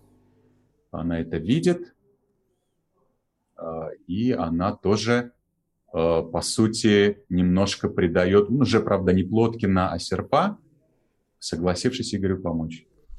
Мне кажется, тут героиня, которая ну, прямо из Дракулы, это же невеста главного героя в Дракуле, которая оказалась очарована Дракулой. Ну, я, по крайней мере, видела... Э, это, опять же, история про то, что критики думают, э, и то, что авторы пишут, э, ну, мы надумываем часто больше, чем на самом деле, ну, сознательно, по крайней мере, ну, потому что очевидно, что вся эта мифологическая структура, она бессознательно в каких-то образах проявляется. Вот, но мне казалось, что это вот вся аналогия с э, невестой Дракулы, которая переродилась, стала невестой другого мужчины, а потом вот так или иначе вернулась к Дракуле. Я думаю, как минимум подсознательно, да, все-таки это, ну, это такое поле, да, э, поле багажа всех этих фильмов. Э, и неспроста же она первая у Серпа в этом году. Какое-то такое между ними понимание есть. И после вот этой сцены такой условной э, тайной вечере, э, они как-то с серпом так обмениваются, она его целует в щеку, по-моему, и как-то они обмениваются на прощание многозначительными взглядами. Какая-то, да, у нее избранность и выделенность есть для, для серпа, для стратилата. Практически такой, да, роман, брак. А вот еще интересно, опять же, сценарист пишет сценарий, а потом э, это все экранизируется вот уже режиссером, безусловно. И бывает такое, да, что, условно говоря, сценарий — это такая аранжировка, партия, по которой потом делают фильм. А, и вы, как сценарист, уже осмотрев все серии, а, вообще насколько там вот сняли так, как вам бы хотелось это видеть как сценаристу? А может быть, кто-то из актеров показался наиболее а, попавшим в образ, вот прям на 200% из 100. Ну, Валерка, вы уже говорили. Да. Э, ну, вы знаете, в любом, практически в любом случае есть сценарий, он выверен со, со съемочной группой, со всеми создателями ключевыми, э, максимально на уровне сценария, просто посценно. А, но дальше начинается съемочный период, э, подготовительный период, съемочный период, и там начинают возникать свои обстоятельства. Mm-hmm. От локации, от а, там что-то по монтажу срастается, не срастается, хронометраж э, не такой, как ожидали. Актеры что-то смогли или не смогли выразить Э, особенно если это дети, ну, это, конечно, непросто. Э, и, и вот производственные какие-то обстоятельства, они, естественно, практически всегда влияют на э, сценарий, влияют довольно сильно. Вот, поэтому изменения, конечно, есть, я их вижу. И на самом деле в большинстве случаев меня радовало, как старательно и органично съемочная группа обошлась с какими-то изменениями, а, очень гармонично там что-то вплетя, если что-то вырезано или наоборот там поделено на какие-то две отдельные сцены, как-то это очень было все гармонично, а правда же с какими-то придумками интересными. В основном я радовался. Какие-то, конечно, неизбежно, каких, каких-то вещей э, жаль, э, которые ушли. Э, вот. Но в целом я, конечно, очень-очень доволен проектом. Мне кажется, еще очень здорово подобраны типажи вообще актеров и детей в частности. То есть ты на них смотришь и веришь, что они, опять же, советские люди, советские дети. И сейчас лица все-таки немножко другие, и вот найти их подобрать именно таких а, здорово, что получилось у создателей, уже у режиссеров, у кастинг-директора, видимо. Лева Хлопов получился замечательный. Это важно, потому что он ну, одна из ключевых фигур пьявцев, у которых постоянно есть какая-то линия взаимодействия с Валеркой. А, кто еще? Ну, Трибунцев прекрасный. Фоменко очень на своем месте. Нет, мне кажется, кастинг, э, кастинг очень хороший. Ну что, бахнем чайку?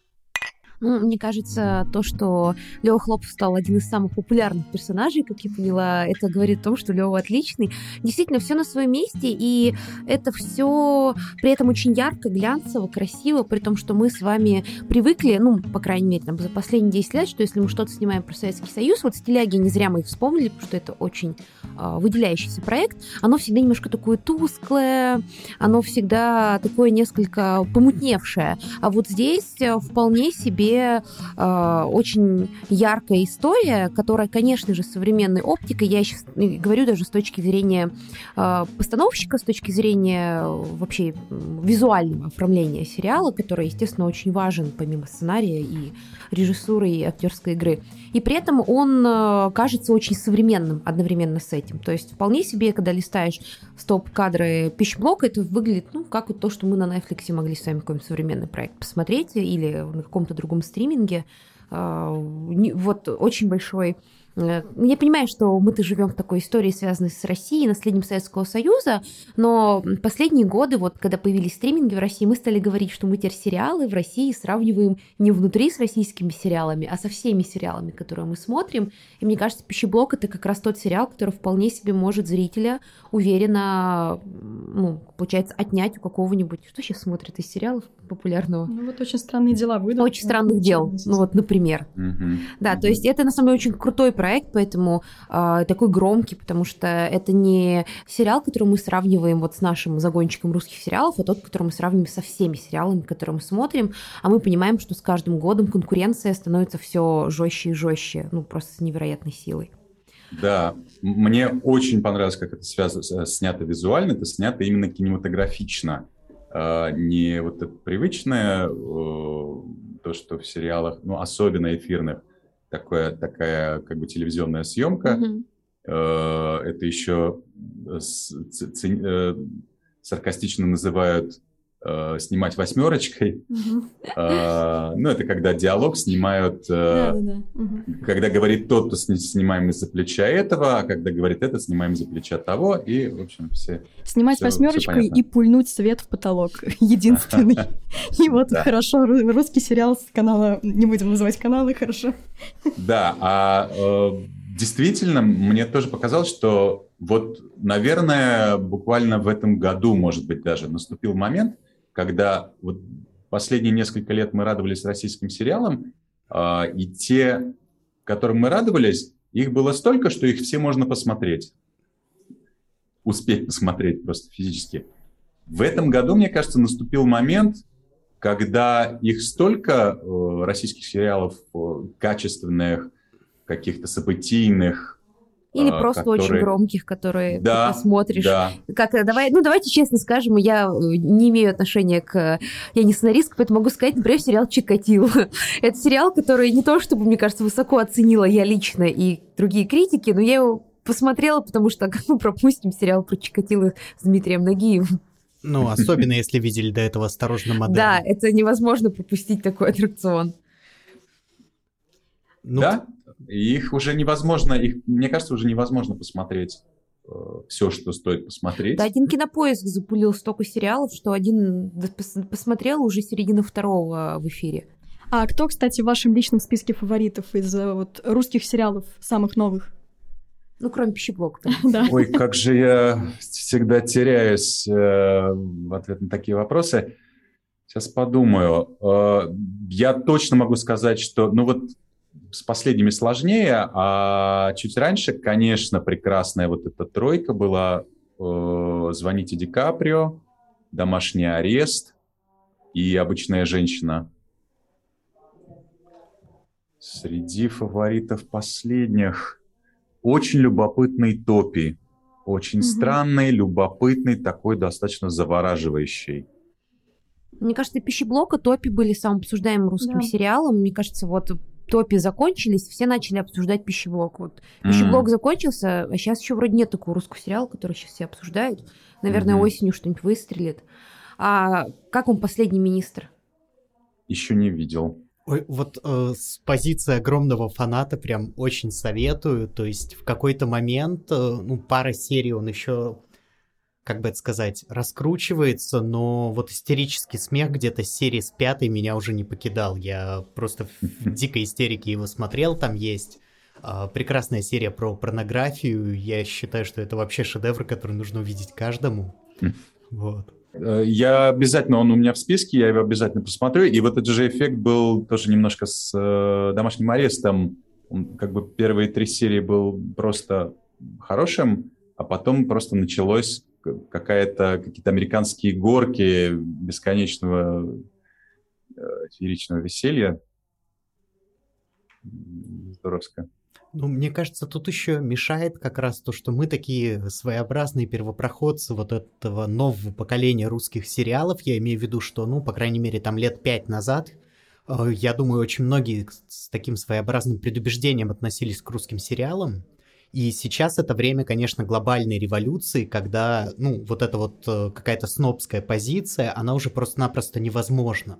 А, потому что есть огромное количество примеров обратного, и вот э, мне кажется, такое какое-то негативное отношение в начале сериала еще может быть каким-то вот таким внутренним снобом навеяно, который умирает постепенно у каждого. Мне кажется, что если вот эти лет пять назад, лет десять назад быть снобом в отношении русских сериалов и фильмов, это было очень модно, и ты типа да, интеллектуал, да, да, да. то сейчас наоборот быть снобом в отношении российского вообще кинопроизводства, это уже скорее, ну, Признать, говорит о наоборот. в прошлом. Да.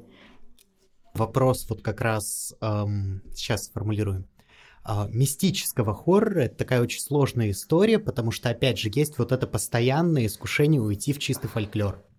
То есть, э, если мы возьмем там, ну, американский хоррор, поскольку, понятное дело, Америка — это страна, которая производит много хорроров, мы к ним привыкаем, то там, конечно же, очень много вот этих вот персонажей, которые пришли из детских сказок, но теперь пугают. Ну, там, самая классика, мне кажется, это Бугимен, а, которого можно вообще перевести как Бука. По-моему, у Стивена Кинга как раз рассказ так переводили Бука.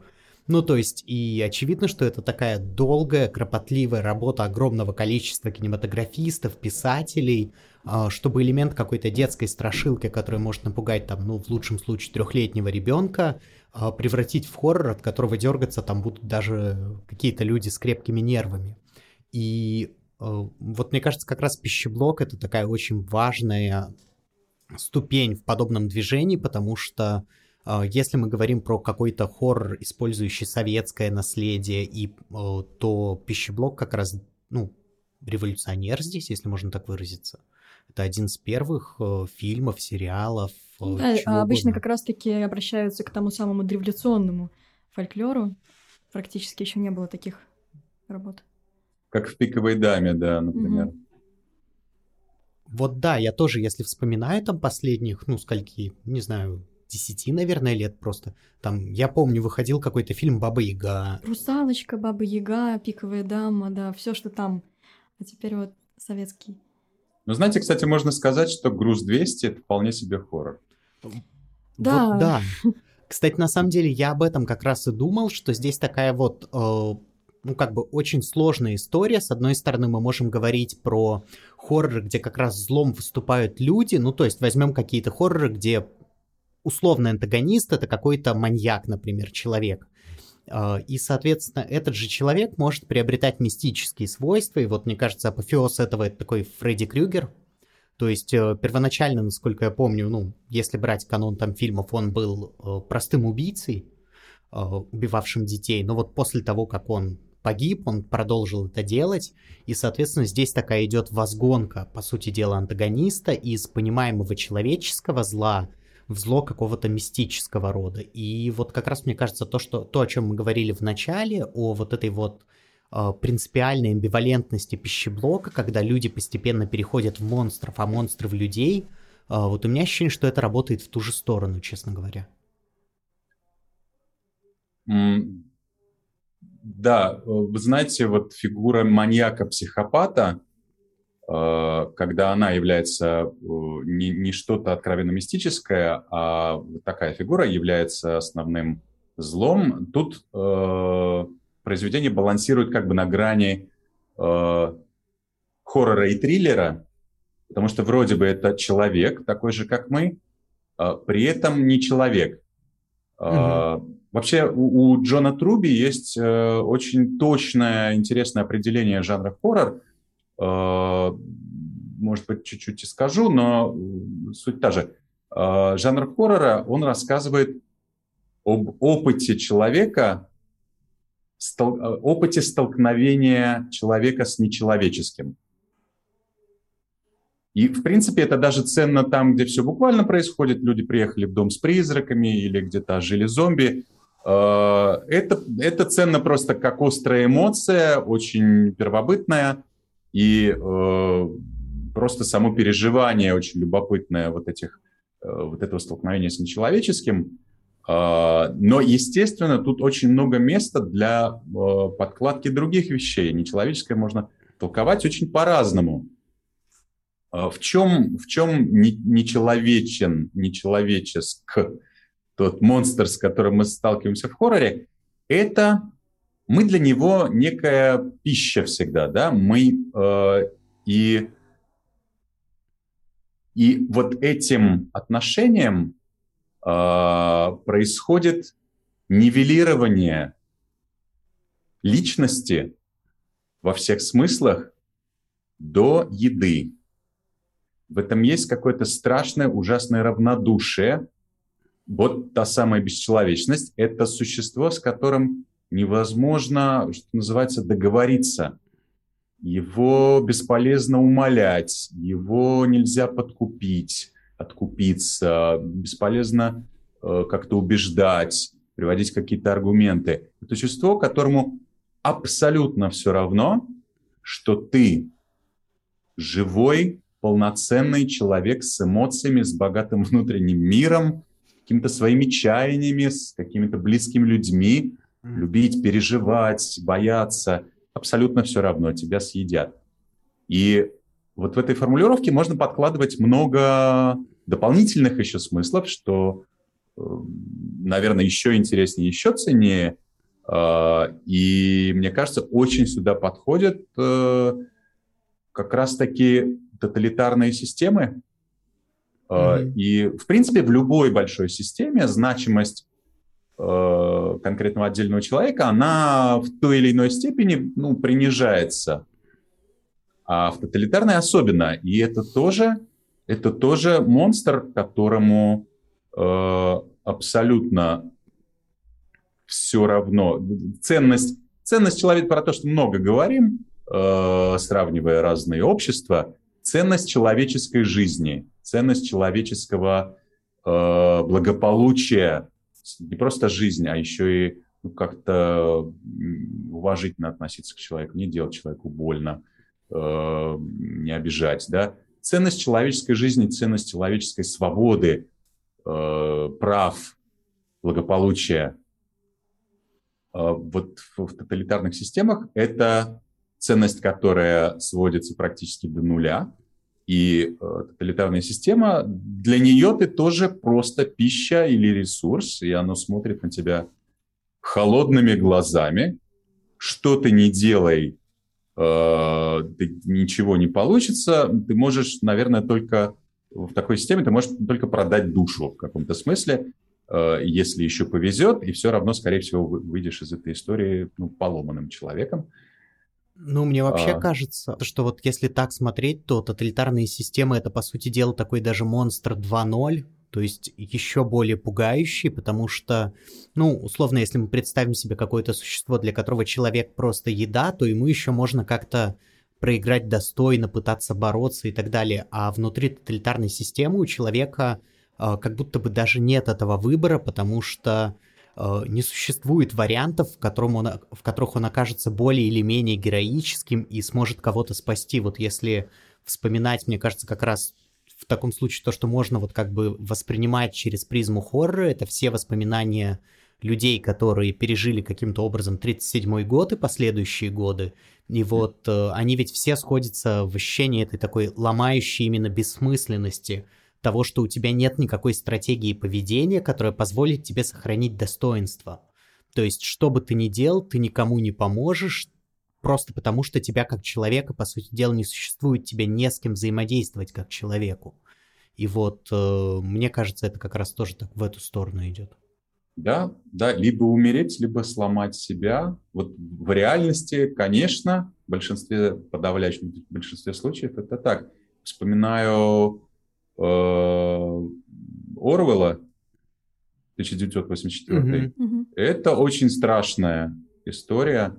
Э, и вот эта концовка жуткая, когда... Там, там вообще есть элементы хоррора. Вот это вот, э, когда последняя пытка, то, чего человек, самый большой страх э, человека под пыткой, ему э, преподносятся эти крысы, его, которых очень боится герой, э, и эти пытки, и, и, и, в пос, и в самой последней части книги вот это вынужденная мазохистская любовь к большому брату, mm-hmm. любовь человека, ну, уже сломленного, и в котором тоже а, больше не осталось ничего человеческого.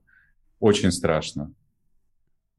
А в пищеблоке, кстати, есть вот один из любимых моих моментов, даже не моментов, а, ну, наверное, целая серия, когда Валерку почти сломали. Mm-hmm. Когда тоже вот эта вот реалистично-вампирская система в действии, когда мальчику для видимости лучше заткнуть рот, спрятаться от собственных родителей, вколоть э, шприц с успокоительным. Шприц это тоже же некое такое жало, это тоже какой-то укус. Э, и довести почти до отчаяния, еще довести до отчаяния каким-то вот этим вот товарищеским судом после всего. А, и он оказывается почти сломлен. И только вот вера Игоря, наконец, в то, что Валерка говорил правду, его снова выдергивает из этой ямы, из этого дна. Вот еще один пример того, как вот такой вампиризм системный, а, бытовой, реалистичный, а, тоже действует, почти убивает или ломает человека. Ну, в большинстве случаев не почти а ломает такие. И после же этого слома, если он происходит, происходит иллюзия, что все хорошо, да, что я счастлив, у меня все есть. Но опять же, как э, у, пия, у пиявцев. Да. И вообще очаровывает вот эта вот близость к власти, э, которая сначала может и пугать, что, а потом в итоге э, вот у нас есть серп Иваныч, да, и есть пиявцы, и вот эта вот линия власти, которая тоже как бы вот мы это считываем как метафору именно. И э, они же все, опять же, считают, что они счастливы. Ну вот это, это иллюзия, но они в нее верят. И сначала ты ломаешься, а потом тебе кажется, что все хорошо. И тоже мне кажется, что, в принципе, весьма актуальная ситуация и к Советскому Союзу, и, в общем-то, не только. Итак, а, спасибо большое, очень интересный был разговор. Мне кажется, в конце прямо вот мы а, разговорились до самого-самого интересного. А я предлагаю в конце высказаться каждому, если у вас есть какие-то мысли, попрощаться с аудиторией. От себя я хочу сказать, что очень рада, что мы поговорили, и что «Пищеблок» — это сериал, который я, конечно же, вот так хвалю весь подкаст, не просто так, не просто потому, что для русской киноиндустрии для стримингов это очень большой прорыв, потому что, понятное дело, что в России есть классные сценаристы, режиссеры, актеры, но вот у нас очень хромает индустрия.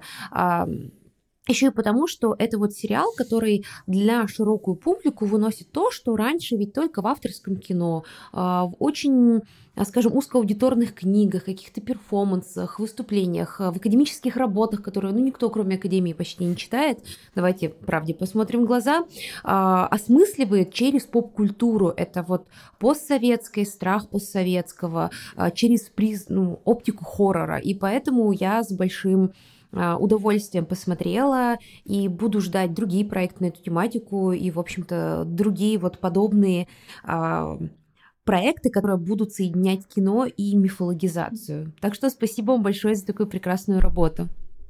Спасибо вам, мне очень-очень приятно. Да, возвращаясь к тому, что мы говорили, что 10 лет назад, еще 15-10, э, было очень много скепсиса по отношению к русскому кино и тем более сериалам А, и то, что сегодня это совсем по-другому. Более того, мы говорили о жанре хоррора, да, и он тоже далеко не всегда был жанром, который, условно говоря, принято смотреть людям, которые считают себя э, умными там и так далее. И то, что э, пищеблок соединил это и сделал на вот э, базе этого как раз-таки действительно очень э, интересное высказывание, которое очень много смысла в себе несет, это вот за это прям большое спасибо и здорово, что действительно у нас э, потихоньку, ну, даже не потихонечку, а вполне себе семимильными шагами развивается наша индустрия, наши стриминги, и вот дают нам новые интересные проекты. Здорово. Я тоже этому очень радуюсь, и, и спасибо еще раз. Здорово, что все это считалось.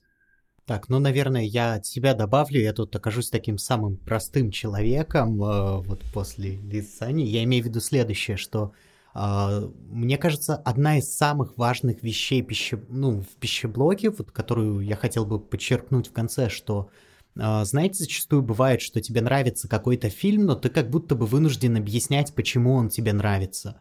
То есть там я вот люблю этот фильм, потому что в нем хороша критика капитализма или что-нибудь такое. Критика капитализма, ничего себе ты зашел. Люди обычно говорят, мне понравился сюжет, классный актер. Саш, ну, да, ты после этого говоришь, я сам простой человек в комнате. Нет, я, я вот обычно говорю, блин, так классно была картинка, огонь, саундтрек интересный. Даша, без критики капитализма я кино не смотрю, да? Чувствую себя человеком, который начал произносить супер длинный тост, его перебили в середине, и теперь непонятно, к чему он вел, и, собственно, я сам не помню. Но, по-моему, идея была в том, что пищеблок как бы работает таким образом, что про него можно сказать «мне нравится пищеблок», и любой человек, который тоже его видел, сразу же сможет предположить, почему он тебе понравился.